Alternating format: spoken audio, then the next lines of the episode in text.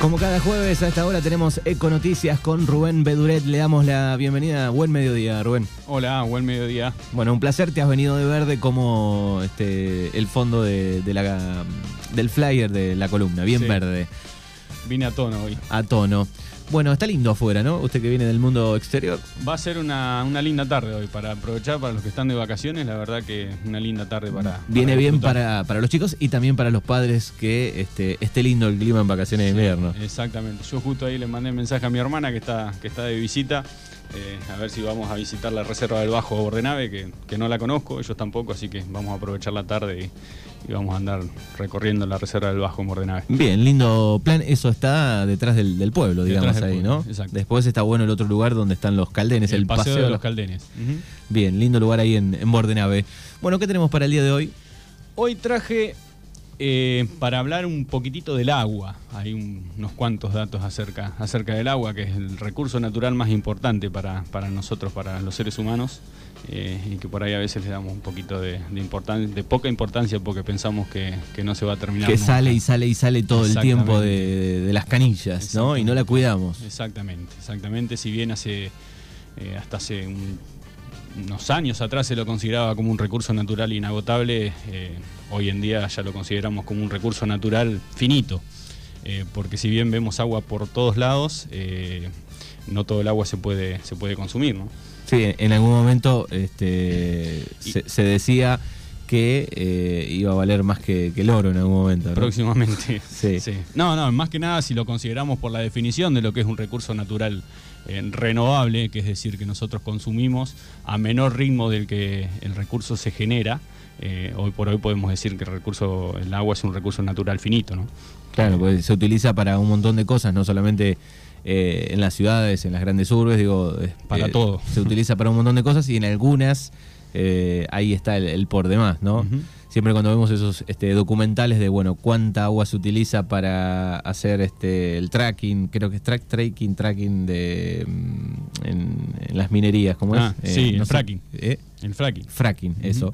Eh, o cuánta agua se utiliza para. Utilizan, por ejemplo, en Estados Unidos los feedlot eh, para, para las vacas. Por Para las vacas. Sí, ahí traje, un, traje a mirar- varios numeritos ahí como para, para tomar un poco de, de conciencia de, de la cantidad de agua que, que se utilizan en algunas actividades, ¿no? Bueno, muy bien. A ver, ¿qué, qué números tenemos para hoy? Bueno, vamos a arrancar diciendo que, que la Tierra contiene 525 mil millones de kilómetros cúbicos de agua. Y esa cantidad se ha mantenido constante durante los últimos 2 millones de años. Es decir, a, a través de los, de los procesos del ciclo del agua, esa cantidad de agua se mantiene constante en el planeta. ¿no? Lo que no está en forma líquida está en forma de hielo y si no está en la atmósfera en forma de vapor. Después, ¿qué tenemos? Que un solo árbol pierde por evaporación 265 litros de agua por día. Y una hectárea de maíz evapora por día más de 30.000 litros de agua. 30.000 litros. 30.000 Una hectárea litros, de maíz. Una hectárea de maíz, sí. El 97% del agua se encuentra en los océanos y el 2% permanece congelada. Para que el agua sea salada, basta con que contenga una milésima parte de su peso en sal, o sea que con muy, muy, muy poquitito, un litro de agua ya es, se Es la salada. considera salada. Sí. Después tenemos que el 80% del agua se encuentra en los continentes, que está, está en la superficie, y el 20% restante se encuentra bajo la tierra en o en forma de vapor de agua en la atmósfera, lo que decíamos en un principio, ¿no? que se mantiene a, a través del ciclo del agua. Solo el 2,5% del agua que existe en la Tierra es agua dulce. Cuando hablábamos que hay 525 millones kilómetros de kilómetros cúbicos de agua, un 2,5% de ese agua es dulce. De esa cantidad, el 0,5% se encuentra en depósitos subterráneos y el 0,01% en los ríos y en los lagos. O sea que representa el 0,01% los ríos y los lagos del agua que tenemos en, en el planeta Tierra. Un numerito bastante chiquito. Es muy poquito. Después tenemos que el 90% de los recursos disponibles del agua dulce del planeta están en la Antártida. Por eso a veces siempre se habla tanto de que, de que la Antártida tantos compran, tantos compran terrenos y territorios por aquella parte, ¿no? Porque lo que decías vos al principio, de que, que el agua va a ser el, el petróleo del futuro. Claro, en, algún momento este, se va a comercializar de una manera terrible. Sí, creo que vamos. Salvo, salvo que el humano cambie eh, drásticamente, grosamente un montón de cosas que lo veo un poco No, complicado. yo creo que vamos camino a que, a que el agua sea más cara que el, que el combustible. Después la otra que pienso, que, que es carísimo, ¿no? Pero bueno, es filtrar eh, otros tipos de agua, ¿no? Desde la- pensando en la salada, ¿no? Sí, eh, a través de, de- de, por ejemplo, el proceso de osmosis inversa, eh, que a, a escala, mm, por ahí en escalas mayores un- es muy caro. Claro, o después está la otra que es nanotecnología, Sí, ¿no? También. de nanotecnología. sí. Pero eh, im- imaginando una ciudad este, filtrando un- ese agua. es- Y hoy por hoy en, en países como la Argentina es algo que no, no podemos pensar. es- es, Eh, eh, por ahí en el primer mundo sí, pero en, Sudamérica, en, en los países en vía de desarrollo. Claro, yo igual decir, pienso que en un futuro va a llegar ese momento que, bueno, la que es para tomar, aunque sea, eh, la van a tener que filtrar si no hay más. Sí, o, o al menos filtrar agua que se utilice para otras cosas. Claro. eh, que se puedan se le puede dar utilidad para otras, para regar, por ejemplo. Sí, sí. O Eh, para tirar la cadena del inodoro, ¿no? Ujú. ¿Por qué agua potable para eso, Para no? eso, ahí tengo un dato con respecto a lo que gastamos, por ahí ya vamos a llegar a ese dato que gastamos. Después tenemos que más de 1.100 millones de personas en el mundo carecen de acceso, de acceso directo a fuentes de agua potable. Millones de mujeres y niños deben caminar más de 10 kilómetros diarios para conseguir agua potable. La falta de agua potable causa la muerte de 4.500 niños por día, en su mayoría pertenecientes a los países en vía de desarrollo, que decía hoy, esos, los famosos países en vías de desarrollo. Estamos permanentemente en, en vías de desarrollo. Cada año mueren 3 millones y medio de personas debido a enfermedades relacionadas con la calidad del agua. El 98% de esas muertes se producen en los países en vía de desarrollo. Después vamos con algunos datos más. El cuerpo humano contiene en promedio unos 37 litros de agua, lo que equivale al 66% de la masa corporal de un adulto. El cerebro humano es un 75% de agua. Los huesos humanos son un 25% de agua. La sangre humana es un 83% de agua. Somos agua. Somos agua, claramente. Somos agua.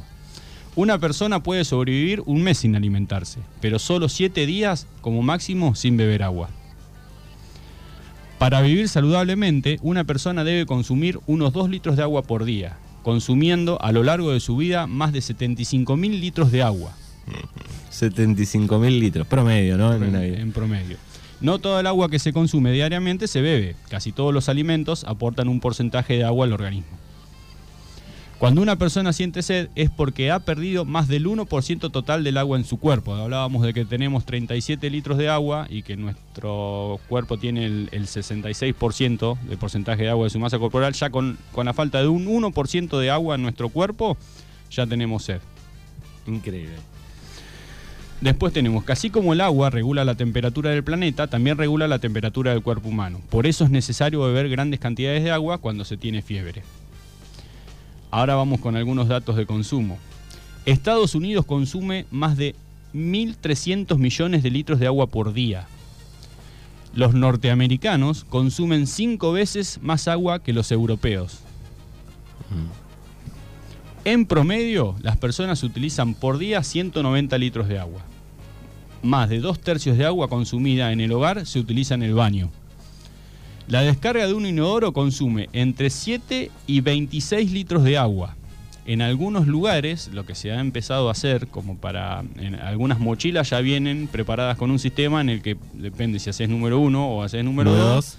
Tenés para apretar un botón o el otro botón para disminuir la cantidad de agua que se consume. Y en otros lugares también lo que se hace es el agua del, del, del lavamanos va a recargar la mochila de la mochila del inodoro.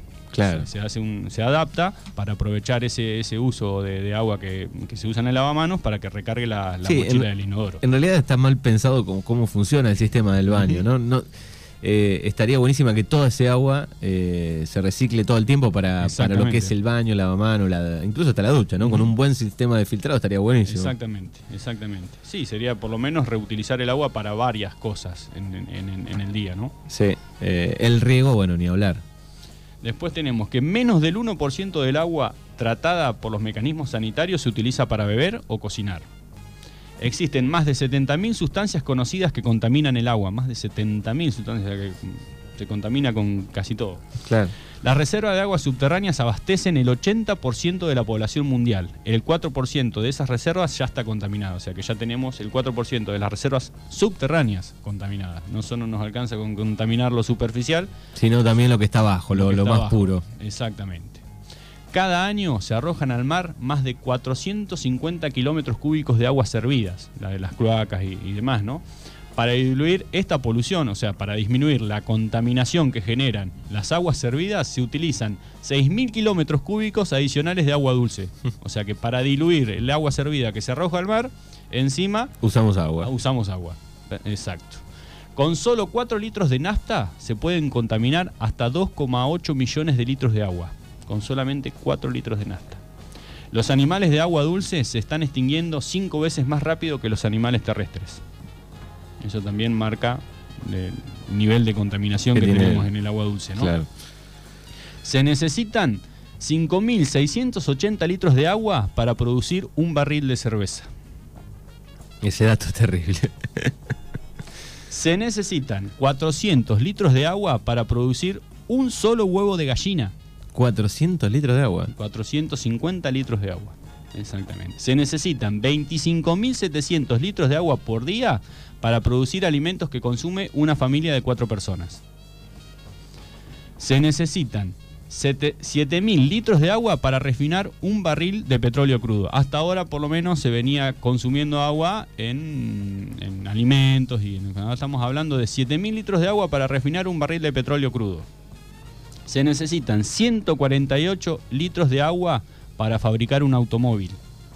Y atención con este dato. O sea, para- cada cosa que, que tenemos a, a mano, ¿no? De las cosas de todos los días, empezás a mirar y decís, se necesitaba agua para hacer esto. Esto, sí, sí. Y los datos que no, que no traje y que también se usa agua, ¿no? Sí, sí. Atención a este dato para mm, los amantes del, del Fernet y de la gaseosa cola. Se necesitan 200 litros de agua para producir un solo litro de Coca-Cola. Así que para un litro de coca, 200 litros de agua. claro. ¿Cómo no va a gastar esa cantidad de agua Estados Unidos? Exactamente. Después tenemos, en- entre otros datos, lavarnos las manos o, o cepillarnos los dientes. Consume, consumimos aproximadamente entre 2 litros de agua, o si dejamos la canilla abierta, como solemos hacer cuando nos lavamos los dientes, hasta 30 litros de agua. Claro. Hay una diferencia terrible entre cerrarla, cepillarnos, esperar y después eh, O usar un vasito. o usar un vasito. Exactamente. Lavar el coche con manguera hasta 500 litros de agua. Un jardín de 100 metros cuadrados, regar un jardín de 100 metros cuadrados aproximadamente, se, se pueden consumir hasta 600 a 800 litros de agua. Y llenar una pileta de 2 por 3 por 1,5 de alto, 9000 litros. 9.000 litros. Bueno, los números son terribles. Cuando los empezás a escuchar, a analizar, eh, es terrible. Sí, y, y por ahí muchos de estos datos, eh, ¿y pero qué hacemos? Sí, no. Eh, creo que lo que por ahí ve- vengo repitiendo es apuntar a cómo puedo yo disminuir o usar de manera racional un recurso tan importante encima como el agua, ¿no? Por ahí con estas pequeñas cosas en un jardín, a veces evaluar, ¿es conveniente echarle agua con la manguera durante media hora, 40 minutos o las plantas las puedo regar con una regadera, por ejemplo? Ahí Claro. disminuyo Puedo juntar, puedo juntar agua de lluvia. Exactamente, Eh, El exactamente. tema es con otras cosas, con el consumismo, ¿no? Decís, bueno, eh, ¿cómo va a disminuir Coca-Cola la utilización del agua si cada vez se consume más Coca-Cola, Claro, ¿no? exactamente. Eh, es un, un gran tema. El petróleo, supongo yo que los países muy desarrollados, bueno, van a- hacia lo eléctrico tal vez, ¿no? Hacia cosas renovables. eh, Sí, es que en realidad eh, ahí hay una lucha económica muy grande entre la lucha mm, eh, del petróleo y el resto de las energías alternativas. Ayer justo eh, participé de, de una charla, de una reunión para la reconversión de los residuos orgánicos en energía y justamente comentaban de... mm, Justamente comentaban esto de que en el, el IndyCar, que es la, como la Fórmula 1, pero de Estados Unidos, porque Estados Unidos tiene todas las disciplinas deportivas aparte del mundo, tienen sus disciplinas para ello. claro. Eh, a partir del año que viene va a ser obligatorio los autos eléctricos, por ejemplo. Eh, no van a poder tener más vehículos que consuman, eh, que consuman combustibles fósiles. Y creo que la Fórmula 1 también está apuntando, está apuntando a eso. Creo que a partir de eso eh, va a haber un cambio radical en, en la utilización de los combustibles fósiles porque justamente los que mueven todo son, son esas disciplinas, ¿no? A Claro. partir de eso se... Después se van a vender los autos eléctricos porque son los que corren en, en la Fórmula 1. Así que ahí hay una, es una buena iniciativa. Para, para ejemplo, para el resto del mundo. También hay un montón de países de, de- de Europa, digo, que van poniendo fechas, ¿no? Para con- terminar con el, el uso de... Con muchas cuestiones. Del petróleo, ¿no? y del petróleo y en, en Europa con muchas cuestiones. La otra vuelta también eh, no tiene que ver con el agua, pero tiene que ver, eh, por ejemplo, con los fitosanitarios. En la Unión Europea tienen fecha de, de caducidad de uso de, de todo lo que son fitosanitarios. A partir creo que del 2025 ningún país va a poder utilizar los agroquímicos que existen hoy en día para, para la actividad mm, agropecuaria. Así que bueno. Agrícola. Bien, bueno, datos para pensar sobre el agua. Cada uno en su casa podrá aportar un grano de arena cada vez que se lava los dientes, cada vez que riega masivamente, cada vez que lavamos el auto, cada vez que baldeamos la vereda o lo que sea. Y me quedó uno ahí en el tintero, que, mm, algo muy común que suele pasar en cualquier casa es una gotera. Una canilla que gotea eh, puede llegar a consumir hasta 75 litros de agua por día. Por día, una canilla que decís, bueno, está perdiendo, después la mañana, arreglo. mañana le cambio el cuerito o la dejé, o la dejé mal cerrada. Bien, así que datos importantísimos sobre el agua hoy aquí en Econoticias con Rubén Bedure. Gracias y nos encontramos la semana que viene. Gracias y, y será hasta la próxima con, con más noticias ecológicas. Gracias.